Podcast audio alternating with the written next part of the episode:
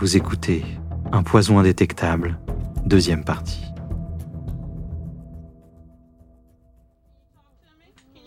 Si Ramirez utilisait le DMSO pour soulager ses douleurs, il était plausible de penser que l'oxygène qu'on lui avait administré pendant son trajet vers l'hôpital avait peut-être accéléré la transformation du produit en résidu toxique, soit le DMSO2. Le DMSO est huileux et possède une odeur similaire à l'ail. Cela aurait pu expliquer l'aspect huileux de la peau de Mme Ramirez et l'odeur de la salle d'urgence. Mais cela n'expliquait toujours pas pourquoi tant de gens avaient été affectés. Patrick Grant formula une nouvelle hypothèse. Juste sous la description du DMSO et du DMSO2 se trouvait celle du DMSO4. La seule différence entre les deux composés est la quantité d'oxygène, mais la différence est fondamentale. Les vapeurs de DMSO2 sont inoffensives, alors que le DMSO4 est un gaz neurotoxique mortel. Si on analyse les toxicités et les différents symptômes des gens qui sont exposés au sulfate de diméthyle, Patrick Grant, directeur adjoint de laboratoire. Ils ressemblent à ceux de l'incident de Riverside. La théorie de Grant semblait se tenir, mais personne n'avait jamais entendu dire que le DMSO2 pouvait se transformer en DMSO4 grâce au simple ajout d'oxygène. Si Grant affirmait qu'une mourante avait pu en quelque sorte se transformer en bonbonne de gaz mortel, il devrait le prouver. Ce travail fut confié au chimiste analytique Rich Whipple. Sa première difficulté était la nature même des deux substances. Le DMSO2 est inoffensif et se dissout dans le sang, mais pas le dangereux DMSO4. Comment donc ce composé avait-il pu se retrouver dans les veines de Ramirez? La réponse est que ce n'était pas possible. Nous croyons que son sang contenait du DMSO2 et lorsqu'il a été prélevé de son organisme, il s'est alors transformé en DMSO4. Si la transformation s'était faite, c'est dans la seringue qu'elle avait eu lieu. En utilisant un liquide similaire au sang humain, Whipple tenta de démontrer par une expérience comment un changement de température pouvait transformer la nature d'un produit chimique. À la température du corps humain, le DMSO2 demeure dissous dans la solution. Mais s'il est refroidi, des cristaux se forment, cristaux tels que décrits par certains membres du personnel de l'urgence. Le sang de Ramirez était à une température de 37 degrés Celsius. Mais une fois rendu dans la seringue, il s'était immédiatement refroidi à environ 18 degrés, soit la température de la salle d'urgence. Le changement brusque de température avait peut-être causé la formation des cristaux. La théorie de Whipple semblait parfaite, mais il ne parvint jamais à produire de DMSO4. Malheureusement, les analyses de laboratoire ne reproduisent pas toujours fidèlement la réalité. La plus petite quantité de DMSO4 suffisait à empoisonner tout le personnel soignant. Un dixième de gramme peut être mortel. En plus petite quantité, le DMSO4 peut entre autres causer des dommages à long terme sur le système nerveux ou sur la respiration. Un an après l'incident Ramirez, plusieurs employés de l'hôpital présentaient encore certains symptômes, ce qui confirme, selon Grant, la validité de l'hypothèse d'un empoisonnement plutôt que celle d'une hystérie collective ou d'une autre cause psychologique. Compte tenu des problèmes chroniques du personnel de l'urgence, Patrick Grant, directeur adjoint de laboratoire. Je serais plus enclin à croire l'hypothèse d'un empoisonnement plutôt que celle de l'hystérie collective. Les événements de la salle d'urgence de Riverside nous montrent à quel point un empoisonnement peut provenir d'une source anodine. C'est un fait bien connu des empoisonneurs. Plusieurs substances peuvent s'avérer des poisons, et c'est ce qui fait que le tueur peut cacher son arme à la vue de tous. Le 23 octobre 1988, à 7 heures du matin, Peggy Carr arriva au restaurant de Alturas en Floride où elle était serveuse. Elle se sentit mal au moment où elle allait commencer son quart de travail. Bientôt, une sensation de brûlure envahit ses jambes et elle ressentit une douleur sourde dans la poitrine. Elle croyait qu'elle était victime d'une crise cardiaque. Un habitué du restaurant qui avait été infirmier dans l'armée prit son pouls et la rassura. Son cœur n'était pas en danger. Mais lorsque la douleur s'accrut, Peggy dut rentrer chez elle pour se reposer. La douleur était tenace et la famille de Peggy décida enfin de la conduire à l'hôpital. Elle fut immédiatement placée sous observation. 16 heures seulement après le début de ses symptômes, elle ne pouvait pratiquement plus marcher. Son médecin était perplexe. Trois jours et une série de tests plus tard, les docteurs étaient toujours incapables d'établir un diagnostic. Et puis, aussi mystérieusement qu'ils avaient commencé, les symptômes disparurent graduellement. Elle fut renvoyée chez elle. Moins d'une semaine plus tard, la douleur lancinante s'empara d'elle à nouveau. Elle retourna d'urgence à l'hôpital. En plus de douleurs aiguës aux articulations, ses cheveux commençaient à tomber et elle ne parvenait plus à bouger. Les analyses ne révélaient rien d'anormal. Les médecins crurent qu'un virus s'était peut-être attaqué à son système nerveux. Elle mentionna au neurologue qu'elle avait l'impression de marcher sur des charbons ardents. Cette description lui mit la puce à l'oreille. Il décida de faire une nouvelle analyse afin de déterminer si elle avait été empoisonnée au thallium. Le thallium se trouve sous forme d'oligo-éléments dans la terre et dans l'eau des lois très sévères réglementent son utilisation sous forme concentrée. Ce produit était même banni aux États-Unis avant 1972. Il est notamment utilisé dans la mort au rat. Les analyses démontrèrent que l'organisme de Peggy Carr contenait 20 000 fois la quantité normale. Le poison s'était attaqué à son système nerveux. Il n'existait aucun antidote. Au début, tout le monde crut que l'empoisonnement de Peggy était accidentel puisque tous les membres de la famille Carr étaient également intoxiqués. Le bureau du shérif de Polk County ainsi que le département de la santé firent équipe pour fouiller la maison des Carr afin de découvrir la source du poison. Le détective Ernie Minsey menait cette enquête. Notre seul but était d'identifier le poison et de l'éliminer de cet environnement pour empêcher un nouvel empoisonnement. Pendant le mois qui suivit, les enquêteurs prélevèrent des aliments, de l'eau ainsi que des échantillons de terre sur le terrain des cars et dans les environs. Tout fut envoyé au laboratoire pour être analysé. Au terme d'une attente anxieuse, le résultat de tous les tests s'avéra négatif. Les enquêteurs désespéraient de découvrir la source du poison. Pendant ce temps, Peggy dut être branchée sur un respirateur artificiel car elle était tombée dans un profond coma. Les enquêteurs continuaient leurs recherches.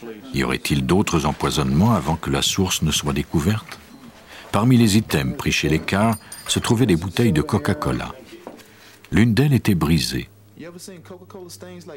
Elles avaient tout un résidu au fond. Elles furent envoyées au labo pour être analysées.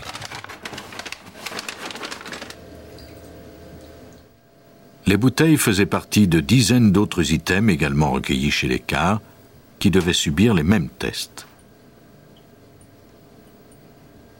Les chercheurs espéraient avoir plus de chance cette fois-ci. Le résidu fut mélangé à une solution d'acide nitrique pour savoir s'il contenait du thallium. On fit évaporer un échantillon de cette solution dans un tube de graphite. On plaça ensuite dans le tube une lampe spéciale dont le filament était fait de thallium et on l'alluma. Ce test repose sur le principe que chaque élément émet une onde particulière de lumière. On utilisa un spectrophotomètre pour mesurer l'émission de lumière de l'échantillon. L'analyse démontra que les bouteilles contenaient 11 fois plus de thallium que le niveau normal on avait finalement mis le doigt sur la source du poison. Mais pourquoi se trouvait-il du thallium dans le Coca-Cola? Existait-il d'autres bouteilles empoisonnées? Mincy craignait qu'elles aient été contaminées intentionnellement à l'usine. Avec l'aide du FBI et de la compagnie Coca-Cola, on retrouva le magasin qui les vendait, l'entrepôt, puis enfin l'usine d'embouteillage. Tout était normal. Aucune autre bouteille n'avait été empoisonnée et la police n'avait reçu aucun autre rapport d'intoxication. Les seules bouteilles à avoir été contaminées étaient celles de la famille Carr. Mais qui avait bien pu faire cela L'empoisonneur doit être en contact intime avec l'environnement de sa victime pour pouvoir opérer. C'est d'ailleurs la raison pour laquelle les cas d'empoisonnement se produisent généralement à l'intérieur d'une même famille. Les soupçons se tournèrent naturellement vers Pye Carr. Pye était le second mari de Peggy. Il n'était marié que depuis quelques mois lorsque Peggy tomba malade, mais il semblait que leur lune de miel était terminée depuis fort longtemps. Mincy apprit que le couple s'était disputé peu avant l'empoisonnement et que Peggy était même partie dormir à l'hôtel. Le week-end où les symptômes avaient commencé, Pye était à la chasse en dehors de la ville. À son retour, il avait refusé d'emmener son épouse à l'hôpital.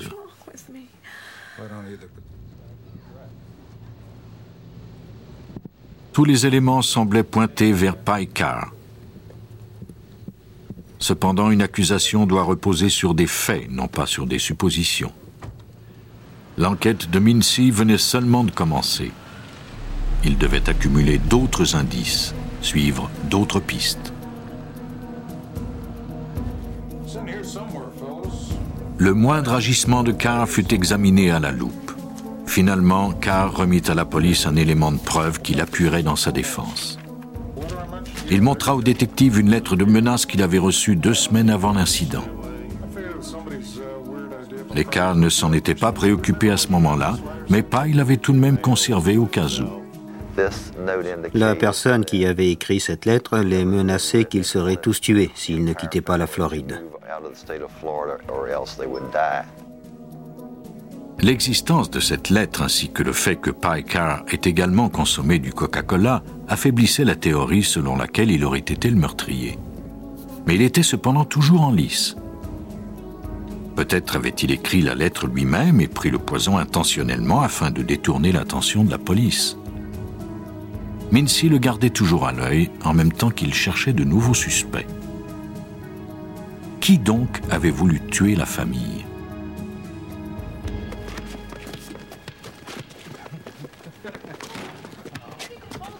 Il apprit que les Carr avaient de mauvaises relations avec leur voisin George Trippal et sa femme Diana. Plusieurs semaines avant l'empoisonnement, Peggy et Diana en étaient presque venues au coup à cause d'une histoire de musique trop forte. Mais cela ne semblait pas suffisant pour justifier une tentative de meurtre. Mincy décida de rencontrer George Trepal afin d'élucider cette histoire. La réaction de Trepal à la mention du nom de Carr fut étonnamment dure. Il a commencé sa tirade en parlant des problèmes de ces petites gens qui vivaient à côté de chez lui.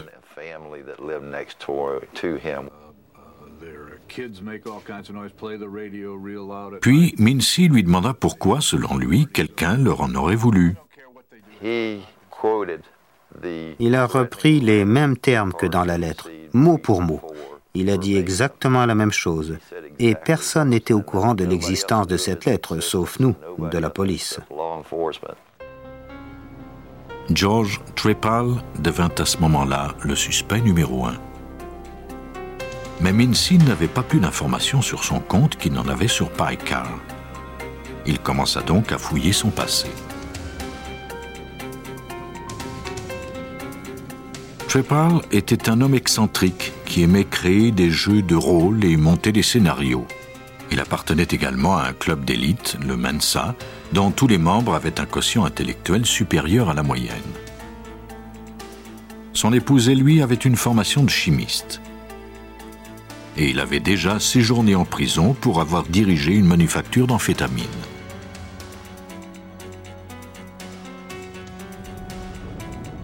Le thallium est d'ailleurs parfois utilisé dans la fabrication de cette drogue. Selon John Prestrel, Trepal avait non seulement les ressources, mais aussi l'intelligence pour orchestrer un tel empoisonnement. Ils peuvent établir le scénario de la mort. elle va être là, elle va manger ceci et ensuite faire cela. Tout est préétabli. Je crois que cela demande une grande intelligence pour planifier tout ça. Il ne s'agit pas de force brutale, c'est l'esprit qui travaille, pas les muscles. Mais quel était donc son motif? Mincy découvrit dans le dossier judiciaire de Triple que ce dernier s'était plaint dans une de ses lettres de la radio des détenus avec lesquels il partageait sa cellule. Aussi incroyable que cela pouvait paraître, la musique trop forte semblait l'affecter particulièrement. Le 3 mars 1989, Peggy Carr mourut après un coma de trois mois. Mincy devait maintenant prouver que Trepal en était le meurtrier. Mais il n'avait malheureusement pas suffisamment de preuves pour obtenir un mandat et fouiller la maison de Trepal. La seule façon d'élucider cette affaire serait d'être plus rusé que le meurtrier lui-même.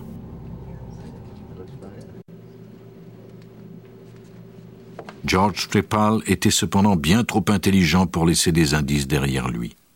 Mincy devait trouver un moyen de fouiller sa maison afin de comprendre les motivations du meurtrier. Pour ce faire, il lui fallait trouver quelqu'un qui pourrait s'attirer l'amitié du suspect et créer un climat de confiance.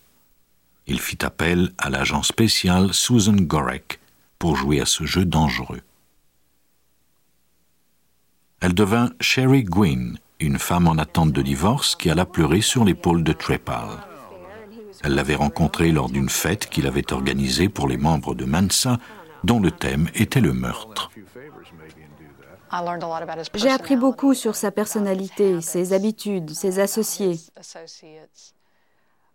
Et j'ai appris qu'il avait beaucoup d'ego. Je me suis servi du personnage de Sherry pour jouer avec cet ego, le faire parler le plus possible et servir mon objectif.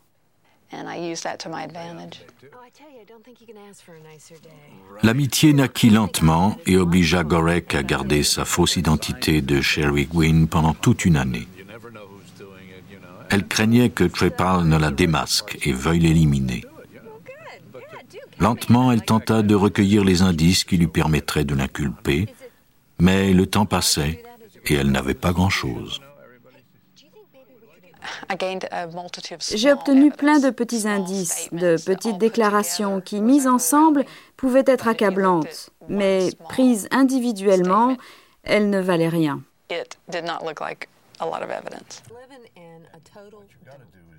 Au mois de décembre 1989, elle obtint enfin l'occasion qu'elle espérait. Trepal et sa femme déménageaient à l'extérieur de la ville et ils lui louèrent leur maison. Elle pourrait donc fouiller la propriété sans l'obtention d'un mandat.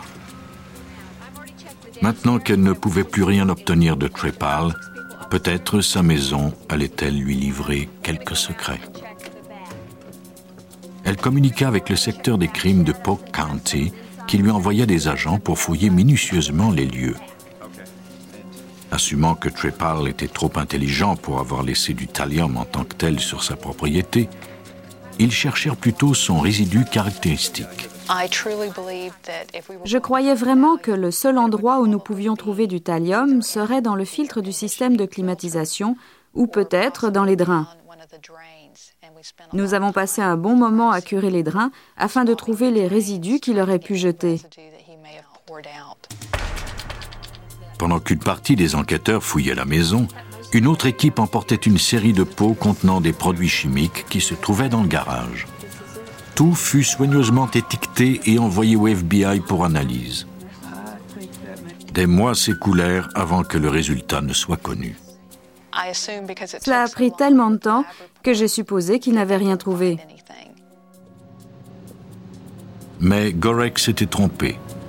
Les rapports indiquaient qu'on avait bel et bien découvert de la poudre de thallium dans l'un des pots du garage. Gorek et Mincy étaient enfin récompensés après 15 mois d'attente. On allait enfin pouvoir inculper Trepal pour l'empoisonnement de la famille Carr. Lors du procès, il fut clairement mis en évidence que Trepal était un tueur sans scrupules. Tuer n'était qu'un jeu, comme ceux qu'il organisait pour ses amis le week-end. George Trepal n'a jamais démontré de remords pour ses actes. Détective Ernie Mincy. Il les justifiait en prétendant que les gens moins intelligents ne méritaient pas de vivre.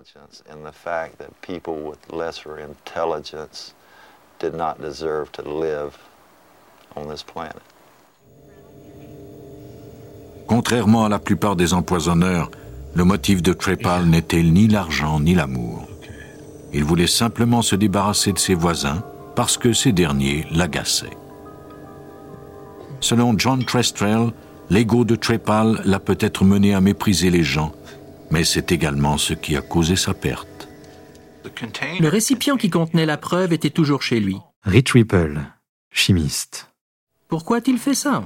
Pourtant, il était très intelligent. Ne s'est-il pas dit à un moment donné, je devrais me débarrasser de cette bouteille Non, son ego lui a dit, ils ne se rendront jamais aussi loin. Ils ne découvriront jamais ce qui s'est produit.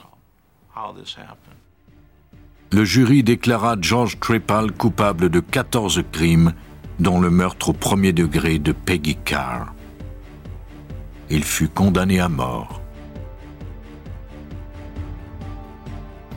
Nous vivons sans trop penser au poison qui nous entoure. Par le passé, l'empoisonneur pouvait agir sans crainte de représailles, mais le développement de la science permet aujourd'hui d'enquêter sur les cas de mort suspectes, dotés d'un meilleur arsenal pour démasquer ce genre de criminels.